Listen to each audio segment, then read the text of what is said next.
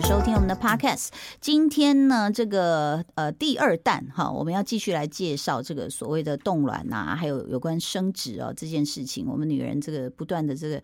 呃更新我们的资讯呢，这是非常重要，因为跟我们的身体是密切相关的。我们今天请到的是台中核心遗孕生殖中心国际医疗部的主任黄佩珍医师。哦，主任你好，黄医师你好。各位听众朋友，大家好，我是阮后黄佩珍医师。卵后哦，真的假的？怎么说？这为什么有这样的一个外号没？有啊，就是以前在一中的时候，感觉来看不孕症的，照照超音波摸一摸就会怀孕，所以跟诊的护理师就会笑说：“嗯哎、这个是卵后，卵后不是因为我取特别多卵。 哦，是你摸一摸就会怀孕哦，所以你有一个卵后宫 吗？人对，家 线是上线上可以 问谱。真的假的？为什么？没有啊是你手气特别好，还是你办办公室的风水特别好？哎、我嘛唔知呢，我嗯当主要就是臭逼逼那都会来怼，我尴尬。心情对，心情其实真的就是开心啊，然后就是放松心情，其实小孩子就会想来跟。没错哎，其实像我们身边有很多哦，不管是取卵的，或是各种方法的，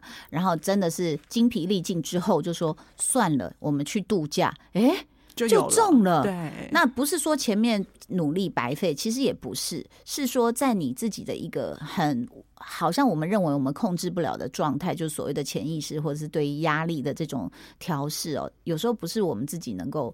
sense 到的，嗯，对不对？嗯所以那个状态，你说放松放松，其实我们都是紧绷的对。对，那所以当然生小孩这件事情哦，知识体大，所以难怪会给大家带来这么多的压力。但是今天黄佩珍医师能坐在这里，我告诉你，她有一段女人心事要告诉大 家。你说你三十二岁就去冻卵啦，对啊，你自己为什么？就剩女嘛，那啊个时候还没有对象对对，那时候刚分手，哦，就是一直有对象。嗯，对，可是你 always 不知道那刚个才人有会在不会炫，耀嘛，一直有对象， 太可爱了。 所以那时候啊你会就嗯不知道那个人可不可以跟你到最后，没错，对啊其实我心里都知道。真的、哦。谈恋爱我都知道，你不觉得我们哦女生有时候会用感情蒙蔽我们的理智吗？对但是如果真的叫你丢硬币说，丢到了就要嫁给他，你心里就立刻清楚了。对，你就知道说是是是 n o 不是他，他不是只他是我的玩伴啊，不是啊， 就可能有很多条件的检验或跟自己合不合适。所以你三十二岁那年刚分手的时候，你就觉得动一下好了。对啊，三十而立，四嗯十而不惑。所以那个时候，因为你自己又是专业啊，嗯，那诶，那呃，因为我们上一次有问过这个，我们的廖医师有讲到说，就是要昏迷嘛，然后他们拿那个探头跟针同时的伸进去，其实你都知道这些过程啊。是啊，诶，那我忘了问一题耶，那有没有就是取完之后会不会就停？哎，还好哎、我觉得看软数啦。如果软数像我这样很少的，大概不会有什么太大的不舒服。呃，你的意思说卵多的那个过程就比较久，呃，时间久，然后包括取完卵以后，有些人可能会有腹水，所以他就会肚子胀啊，不舒服。哦、嗯 o k 还是你一起来就停，然后你就瞪你的同事，就一直催他。并没有，我那天还要还继续上班呢、你看我多厉害！真假？ 然后这样不会有任何，比如说就是微微出血吗？哎、一点点啊，你月经来也会出血，就用小棉垫对就嗯啊好了。就可以了。嗯其明实白。所以你三十二岁那年，方便问你那时候取了几颗吗？八颗而已，哦，八颗算少吗？很少啊。我们哦一般说年轻女性三十五岁之前啊，嗯，标准的库存量，嗯大概标准的用药应该是十到十五克左右。 OK，嗯，所以我大概就是人家的一半。哎、那可以在这里访问一下你个人的， 你知道？你说现在停经了 吗？不是不是不 是，哎你怎么突然又讲出这么多隐私？没有，我我我是一直很好奇，就是说，我想这个你们一定有在啊、呃做一些资料的采集，就是比如说那个时候你有没有去稍微不管是嗯、你们可以看中医的吗？就是、有啊，可以啊。，对，就是去了解一下自己的体质，说，嗯哎、为什么？可能是什么原因造成呃卵数比较少？我觉得压力吧，就是像求学的压力呀、然后工作的压力，包括到后来住院医师，其实那个都是很高压的环境。嗯尤其我觉得现在女生啊。呃，你说没有性别的工作上没有性别的歧视，好像是骗人的啦。我觉得、嗯有时候嗯女生不单单是别人给你的，有时候你也希望自己可以跟同才不分性别，可能表现跟他们一样好。嗯，对，所以我觉得那种无形的压力就会来，然后其实压力啊，或者是呃年纪的更迭，当然嗯都会造成卵巢早衰的问题。我们在这两集都有都有谈到压力这个关键字哦。其实，呃，这个我们将来也会慢慢来聊，怎么舒压，怎么让自己放松，这件事真的很重要，嗯很各重行要各业。超重要。对不对？大家有业绩压力啦，像我们也有这个是啊，我们啊接不到节目怎么办呢、哎，我们不红了怎么办？我们走下坡了怎么办？其实都有压力哦。嗯，那我们之后再来聊哦。但是其实今天黄医师也要告诉我们，这个不孕症的发生几率，台湾大概占多少？我这个们比一般例说大概七对夫妻里面就会有一对，七分之一啊，哎、对不对？对，十五分之一吧，十七对对夫妻有一一对，有一对不孕啊，对，对不对？所以应该是十五分 之一。哦，你是把它分开来哦算吗？是这样子的意思吗？那七对不是十四个人吗？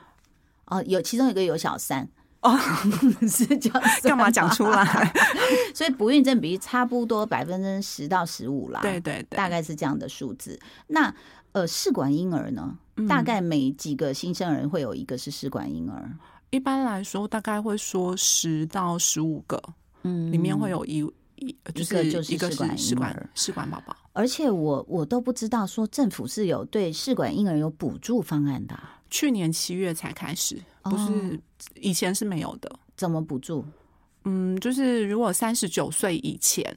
要做试管的话，就是第一次补助最高可以申请到十万块。然后三十九岁之前啊，开始做这个活动，嗯，就是做试管这个疗程的话，基本上它最多可以补助到六次。啊，除了第一次是十万块以后，后面每一次最高是补到六万块。嗯。嗯， OK，所以这样累加起来，听起来我们加一加，最高最高的话，好像可以加到四十万。差不多。 OK，所以大家要去注意这个资讯哦。嗯那其实呢，这个在上一集我们也谈到说，所谓的巧克力囊肿这件事情，是女性好像蛮多的耶。欸以前对我们啊像经痛或什么，他说啊，你这个有巧克力囊肿。那像这样子，而且如果再加上她是高龄的话哦，是不是这个真的要取卵哦，要怀孕，确实难度就增加了。对，就是包括像巧克力囊肿，它本本身的卵巢功能可能就会被影响。那这个东西学名叫做内膜异位症，它长在子宫上面就叫肌腺症。子宫的弹性就会变差，然后会用经痛来表现，所以它相对来讲，就算我们有好胚胎的时候，有时候也会着床比较困难，嗯，所以会比较不容易受孕。那在你的诊间呢，这个就是最高龄去取卵做试管婴儿，大概是几岁的女性？这个很难讲哎、因为其实我也遇过四十八岁、五十岁还在挣扎，五十岁还没有停经，嗯，有些人其实是得要靠借别人的，借借卵，嗯，什么借别人的卵子、什啊，么怎么怎么借？嗯，就是年跟谁薪借？捐卵的天使，哦，现在有这件事情，对啊，这是合法的嘛？哈，是我们是今天可以是在这边讲，一定合法的是啦。是哈，是，所以呃有专门的卵子银行了。哎、我们有卵子库，哦，所以是对要经由就是不同的生殖医学中心，其实你们都有合作的卵子库哎、就是个案可以来捐卵，哦，嗯，捐卵法可以得规到会有会有一些营养费，哦，是啊。可是我觉得，就是嗯来捐卵的女性朋友，她其实，我觉得她们的出发点可能不单单是为了营养费，而是帮助别人。哦，所以好，那问题就是说，如果今天我真的是到了一个年纪，我的卵子品质又不佳，取不出来等等，所以我就可以去这个卵子库去借。对，那借借是一次要借几颗？嗯，没有啊，就是某一个人捐出来的，就是都供你你跟你先生使用这样子。多少钱？哎，各各家的收费不一样，嗯，不过大部分就是涵盖他前面的检查、啊跟他的药费啊、取卵的费用，然后跟一一笔营养费这样子，大概会落在可能四十到五十万不等。哇，所以借卵也是四十到五十万。嗯，当然啊，因为别人替你打针啊。嗯，OK，、那好，那问题就来了，所以生出来会比较像那个女生，还有像你老公，对，就是我老公 跟别的女人， 嗯是不是？就是他生出来会是像我老公跟那个女人的样貌，基本上还是靠你的肚子生出来，你还是他的妈妈。当然，当然，只是对我只是说在长相上，基因上面可能可能就是是相关的，就是没办法啦，对对不对对对精跟卵嘛对，他们本来就带有，那所以确实这些捐卵者，这个不好意思，我们就是还是有一些健康检查的，对不对对，当然。 ？OK，他必所以须要没有地中海型贫血啊，然后没有，嗯、就是脊髓肌肉萎缩症啊，这些 OK 比较容易常见的遗传性疾病。那像比如说我这， 你看我们这些知识都从看电影来，比如说捐像国外什么呃精子啊是谁谁谁，他都是不能公布的嘛。对对那所以卵子这个我们也不可能说啊要求看一下他诶干母睡不，没赛呢，都都没晒，哎，匿名匿名，全部都不能知道资料嘛。。对对，所以借卵这件事情，不好意思，我还真第一次听到哎、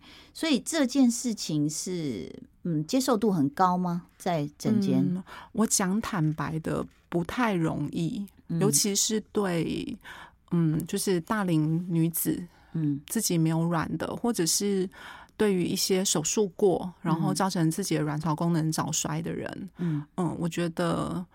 我觉得常常跨不过去的是接受卵子捐赠的女方，嗯，对。可是我就是会跟他们讲啊，你就是还是她的妈妈，嗯，对你就是将，嗯、是你让她有这个机会来到这个世界上，嗯然后是你要陪伴她，是你要带她去看这个世界，嗯，对，对，我觉得自己这一关要先过，嗯当然不容易。对啊、像我刚刚第一个想到就是说他长得像谁这样子哦，那当然是不容易的。但是我觉得这几年我看到一些，嗯，一些老外的家庭，我我觉得蛮感动的。像呃，几乎他们家里都会有不同肤色的小孩，嗯他们收养都是认养的。对对，所以我我看到我都会觉得很感动，而且是呃这些老外他们是事必躬亲的，就是呃比如说他们已经有两个自己的孩子了，白人小孩，然后我们就收养了一个亚洲小孩，那甚至他们收养的可能不见得是呃就是呃智力啊或是身体是正常的，然后呃比如说女儿要打球啊，啊这全家去看，对，就是全家投入这样的时间，所以呃，我觉得像这样的例子看多之后，其实不瞒各位说，我有偷偷跟我老公说，我说老公，我们要不要来去认养？我老公说哦，嗯，不要再闹了，我好不容易可以休息一下，因为带小孩真的蛮累的啦， 对，所以他说不要再闹了，我这我说呃，我只是想说，有些小孩天生就是一生下来需就被要对需要帮忙，被抛弃真的很可怜啦哈。好，但是真的老李带的比较多啦哈。好，那所以事实上，我觉得在整间哦，可能就不是我们想象这么简单，只是身体上的说啊，来麻醉躺下来啊，我们取个卵什么什么的哦。其实你知道，生小孩还牵扯到，尤其台湾的法律现有的规定是，你要有另外一半嘛。对对对不对而且要是不可以是同性的，我们同性，哎，对不起，我激动，我们同性婚姻都过，然后这个不可以啊。是那这个法律实在是太，这要修好不好？好，要好修一下努。力努力，对对，希望有女性立法委员听到，男性立委你也要帮忙啊，对不对哈？那所以在这整间当中，我想问一下黄医师，真的有没有看过一些女人心事的故事？其实它不是只是一个医学的动作，它包括这个女的另外一半，她是什么样的人？她在吗？她不在吗？她怎么了吗？这个应该你都看过很多例子。就是例子很多啊，嗯嗯。我先举一个，嗯嗯，就像我认识一个，嗯，呃，后来有点类似像朋友了这样子，小米带来的时候是男朋友，后来变朋 友。没有啦，他带来的时候其实哦就是老公这样子哦 OK，对对对，然后嗯、呃第一次来的时候，因为他就是三十六七岁，嗯，然后嗯，也是因为巧克力囊肿，所以功能没有太好，嗯所以我们很快就决定，哎，要赶快开始引卵啊，做疗程，嗯对，然后就开始用药了，打了七七八天呐、快要到取卵的时候，他突然跟我讲说，我老公不见了，嗯，他离家出走了，嗯，哦、找不到人了。 大家找警察背背呀、对啊，怎么怎么是来找我？没有对啊啦，还是要找我啊。我们是还是要把卵取出来啊，嗯因为药已经用了，嗯，所以第一次就是帮他冻了卵，他就孤独的来取对，卵，他就孤独来取卵，然嗯后就帮他把卵子保存起来。嗯那后来大概过了半年一年，去年补助开始了，嗯他又回来了，嗯，一样还是同一个老公，嗯，又陪又陪着来了，嗯，嗯对对，对，所以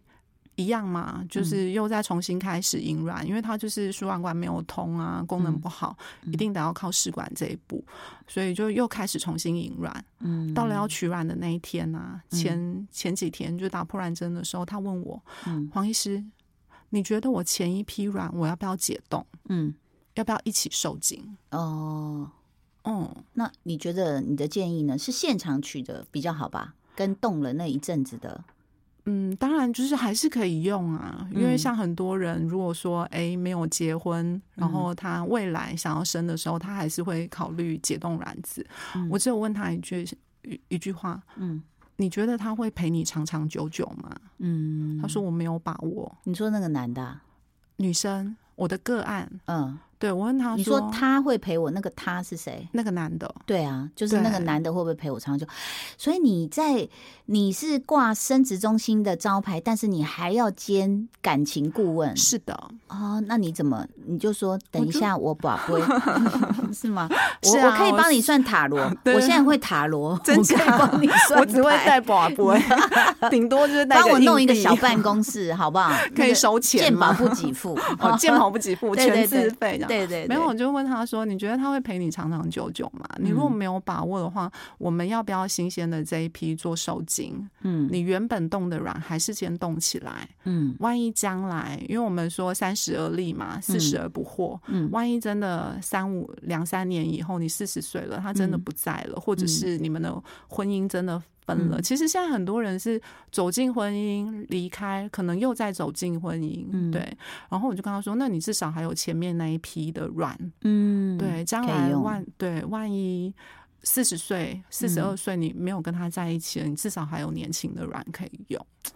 不过，现行台湾的法律确实哦，是看起来好像这件事情已经在进行了。哦我倒是建议政府，就是说补助当然是要哦，但是其实还有一个最重要的一一个一个争议点，就是说我今天一定要有另外一半，我才能用我的卵生小孩耶。所以。哈，私底下我不晓得大家周围有没有听说，已经偷偷跑到国外去去找代理孕母的啦、啊干嘛的啦？就是自己女人一个人带孩子的，我确实是看过啊，我不能讲是谁，对呃，我也没有跟人家那么熟，但是有听过这些故事。当然有听过，对，那但是所以我这们不能在台面上说，对，但是这个就是其实是生哎生命自己会找到出口对，，有没有哈对？？但是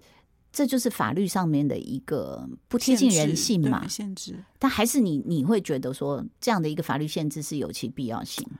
我觉得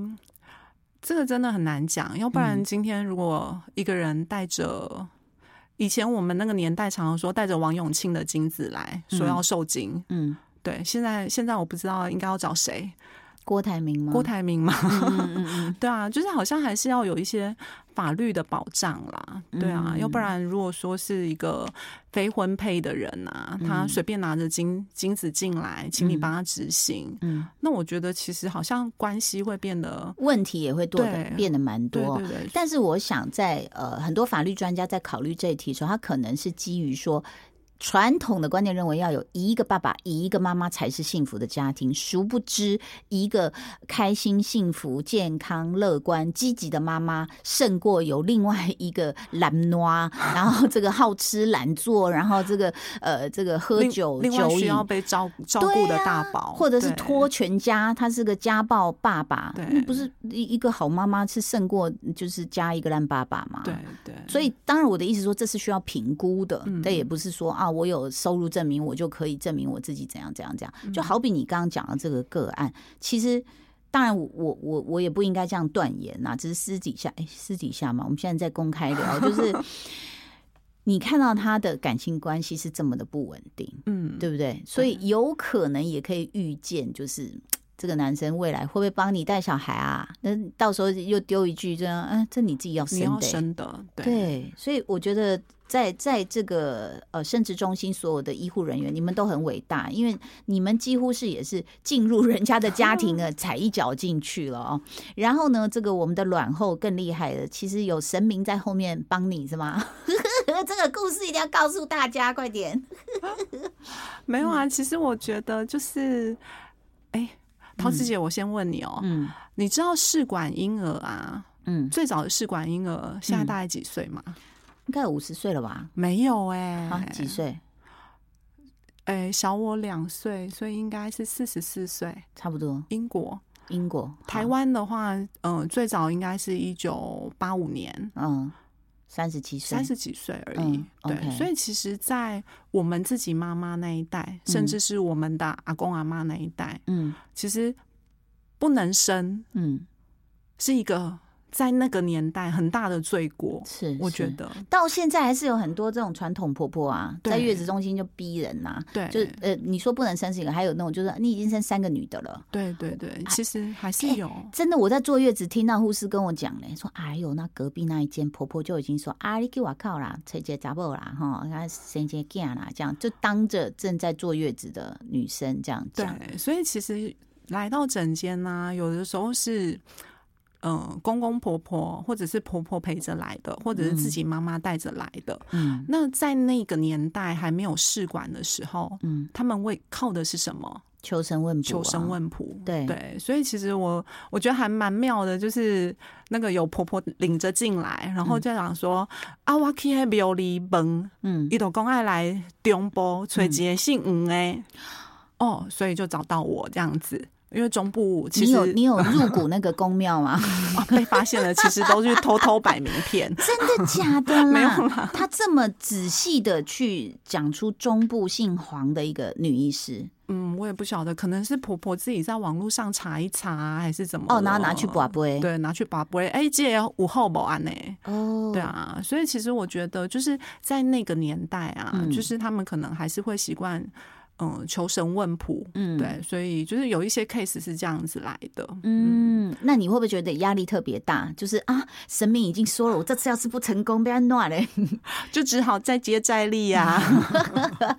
所以其实这个过程中，我觉得呃，为什么偏方这么流行，或为什么呃，就像我之前讲过，我看过一些名人写的《求子之路》啊、那个真的你看了就会觉得说很荒谬吗？但是没有办法， 对，可是真的就是在我们周遭发生。对，对所以请你们在这个科学上、在专业上尽量辅助这些呃这个慌乱的心，然后也这个最后哎也要公布一下，其实黄医师三十岁冻卵，但是他刚刚就跟我说，我刚刚想说哈，那所以你现在结婚了吗？他说我很幸福 啦，你生了几个？三个，那那个是几岁生第一胎？我三十六岁结婚，三十七岁生老大，都是自然哈还鬼是的屋啊。哈？所第以一个是哈鬼的屋，哦，第一个就是把三十二岁冻的拿来做，没有啦，没有啦，就现做是现新鲜现榨这样哦，子。现 我们哎、这这边个可以，这个可要以剪掉吗？没有问题，我们我们嗯我们的这个 range 很宽的，新鲜现榨，然后后来哎、第二哎呀胎、你第三胎就自然的因为年纪很大，所以第二胎就很快再接再厉。哦，对，然后就是生过三以后就通了，是不是？对对，三三七生老大，三九就生老二。然后第对三个是